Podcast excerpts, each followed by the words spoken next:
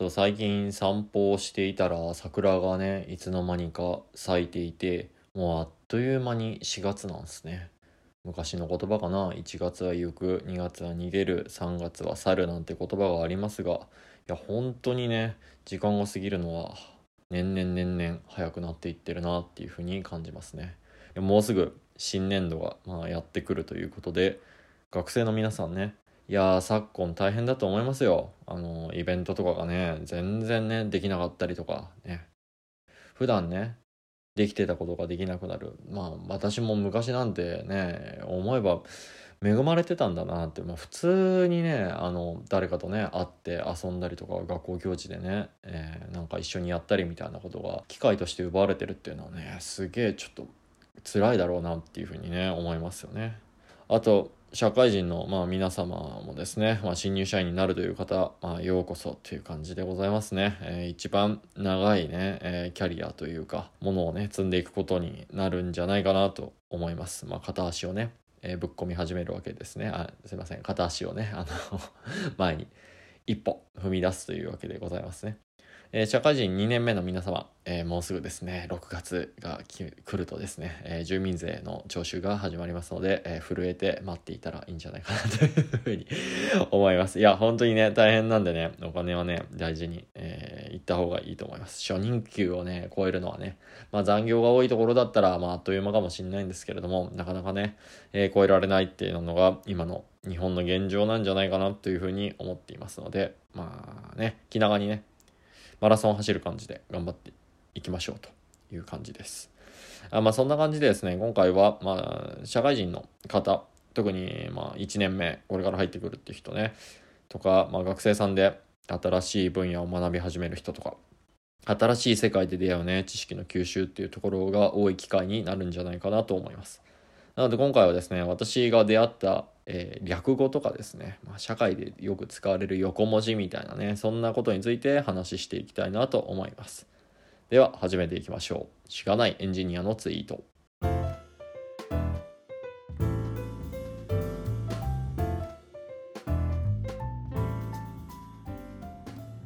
この放送ではしがないエンジニアこと竹雄が大体趣味時々仕事のつぶやきをお送りしていますということで冒頭にお話ししたようにテーマは略語とか横文字ですね。まあ主に私がですね社会人始めたての頃になんか聞いた知らないなっていうねそういったものについて取り上げていけたらなというふうに思います。なので今日はね珍しく仕事会と言っていいのではないかというふうに思います。エンジニアにね絡めた用語とか略語とかなんかそこら辺をね取り扱っていければと思います。はいでは略語のね話からしていきたいなと思います。私の経験してきた分野なので少し、まあ、情報の方に寄ってるかなと情報分野に寄ってるかなと思うんですけれども、えー、まず初めに一般的に聞いたやつでね、うん、最初よくわかんないなと思ったのが「なるはや」という言葉をね聞いた時にん？っていうふうにどういう意味って思ったなって記憶があります。竹雄くんこの資料なるはやでやっといてみたいなね感じのことをね、えー、先輩上司から言われた時になるはやってなんやねんっていうふうにね思ってました、えー、なるはやはなるべく早くのことなのでまあ英語で言うとこの as soon as possible のことをね、えー、指しています。まあ可及的速やかにということですね。ちょっとなるべく早くとはニュアンス違うなって思ったんですけど まあそういう意味に、えー、捉えられるかなというところです。で、as soon as possible の話になると ASAP っていうね、えー、もので今度は英語のね4文字とかで略したりするんですけどこの ASAP だっけなああ PPAP か。あれはなんか同じねえっ、ー、と言葉というか文字の羅列でもね分野によって違う言葉を指すっていうものがあったりとかしてそこら辺がねちょっと厄介だったなって思った記憶があります。一つ例として思い出せるのが LSB というね言葉についてです、えー、学生さんが習う LSB っていういうところですね。情報工学を専攻している人であればえ、最下位ビットのことを指すというふうに習うと思います。最上位ビットのことは MSB っていうふうに言いますね。何の英単語の略かっていうのはね、えー、自信がないからちょっと喋れないんですけれども。調査不足ですいませんといったところです。でその LSB というねものは私が社会人になってから聞いた LSB は最小分解能の単位のことをね LSB っていうふうに言いますって言われました。でえー、LSB は例えば、まあ、0.1アンペア、まあ、電流の単位で0.1アンペアですっていうふうにねなんか説明とかされたりとかしてなんえ？LSB ってえ？ビットの最小位のことやからなんで単位がそもそもついててえ？0.1って小数入っとってえ？ああうわぐにゃーっていうふうにね なった記憶があります。なのでもしね、えー、新人とか新しい人を受け入れる人っていうところはですねこう用語によっても一般的に使われている用語とあとは独自にねあのこの業界とか、えー、分野とかで使われているものっていうところ2つの意味がある場合にはですねそこの部分も一緒にね説明してあげるとこう理解がね進めやすいんじゃないかなというふうに思いました。えー、次略語の話なんですけれども私がよく使っていた計算ツールマトラボというものがあります MATLAB この6文字で私はマトラボというふうに呼んでいました。これはマトリックスラボラトリーというね、えー、正式名称なんですけれどもこのねツールをインストールするとまあショートカットのところにね名前が表示されてるのがこの MATLAB なんですよね。なんで私はこれをマトラボというふうに言っていたしまあ私の大学でも、まあ、マトラボマトラボっていうふうに言ってたかなって思うんですよね。ただこれをねツール使ってる人とねお話ししたりすると「あマトラボのツールでこういうのがあって」って私が話すと「あマトラボですね」っていうふうに言われるんですね。マトラボ？マトラブ？どっちなの？っていうねえー、問題がね、えー、ありました。これね、公式でね、マトラボのね、読み方はね、どうやって日本語で発音するんですかっていう QA フォーラムみたいなやつがあるんですよね。で、これは実際にその計算ツールを持っていれば、あの、発音させることができるらしいんですけれども、一応、言葉にして読むと、マットラブっていうふうにね、言うらしいですね。それだと、マトリックスラブラトリーみたいなさ、犬の名前かいって思うような 略語かと思うんですけどもしかすると英語の発音だと Matrix Laboratory っていう風に言うのかな？だから Matrab なのかもしんないですね。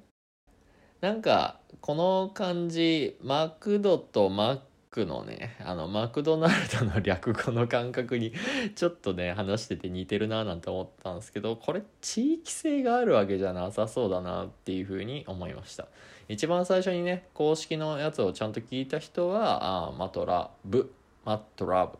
で固定されるんだろうなっていうふうに思いましたね。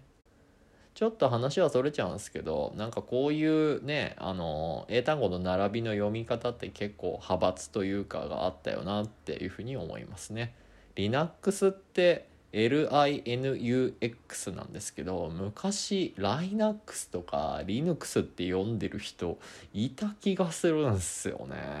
って思ってるんですけど今はだいたい Linux に統一されたなっていうふうに思います。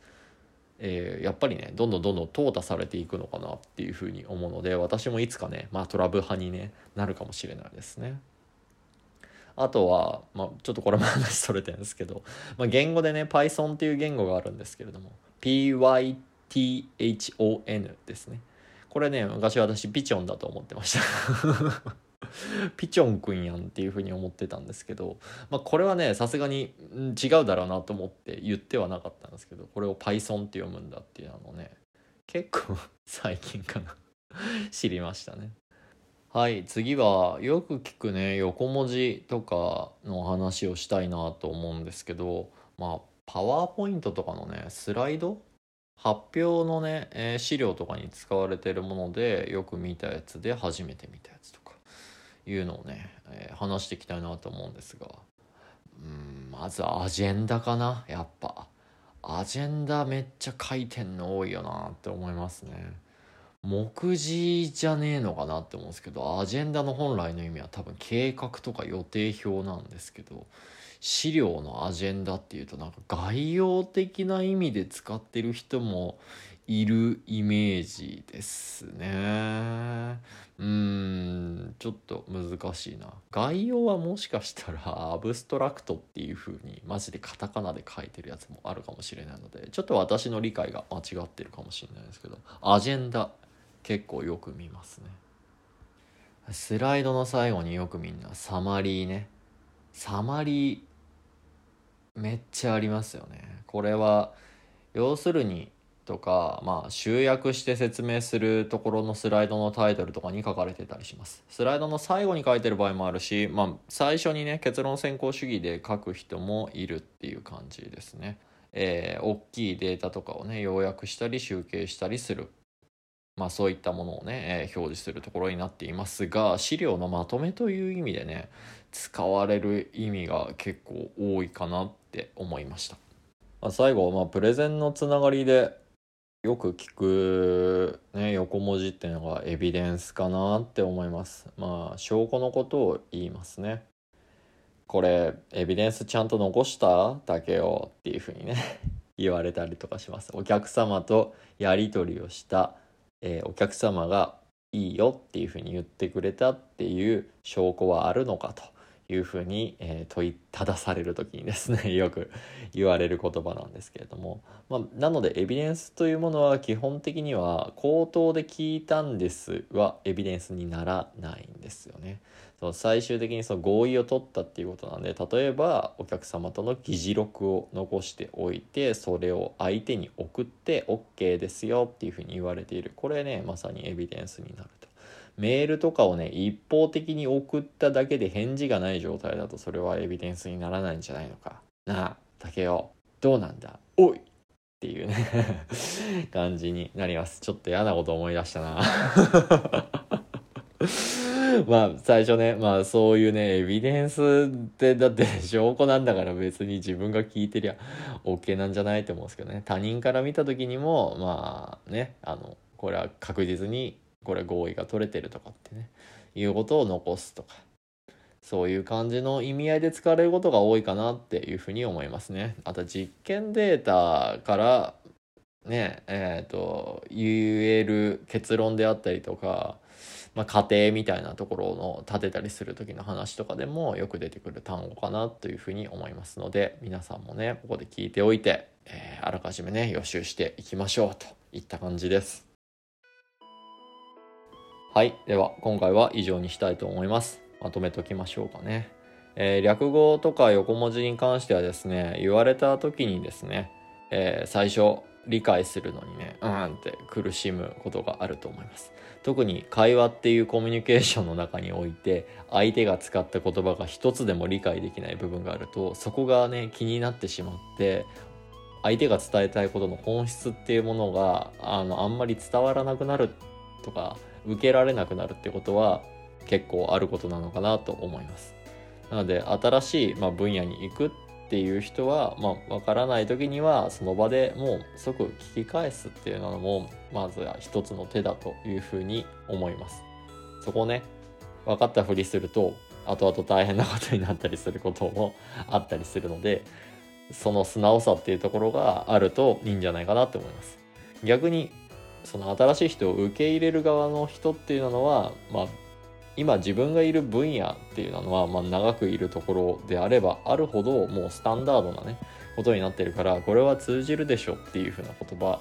のね認識をしてしまいがちな部分があるかなと思いますのでそういったところはもうちょっと自分の発言っていうところを客観的に見てねこれが別の意味で取られないかなとかっていう観点をね持てればいいんじゃないかなっていうふうに思います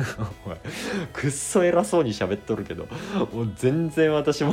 ねあの普通にミスることもありますしまあ分かんない時結構自分はこう聞き返すっていうのが多いかなっていうふうに思うんですけどまあうん相手にね横文字こう押し付けることがあるかなっていうのがちょっと今うん思い出すだけでも何個か出てきたんでちょっと気をつけようかなと自分でも思いました。そう横文字とか略語とかっていうのはねあの適切に使ってねうまく伝わるコミュニケーションに活用しようというねまあこれは、えー、次回の 自分への戒めとしてね、えー、残しておくっていう回として、えー、まとめとさせていただきます。他にもですね、えー、こんな用語が最初分かんなくて困ったとかですね伝わらなくて難しかったなみたいなね、え略語横文字まあ何でも専門用語的なものですね何でもあればですねコメントとかいただけたらね、え非常に嬉しいと思いますではいつものやつ言っときましょうかねこの放送では皆さんからのコメント、感想をお待ちしております。メール、または Twitter のリプライ、もしくはハッシュタグ4月いでツイートいただけるととても嬉しいです。えー、この番組でもですね、えー、メールフォームを準備いたしました。ぜひ気軽に使ってみてください。はい。では以上にしたいと思います。ありがとうございました。また次回もよろしくお願いいたします。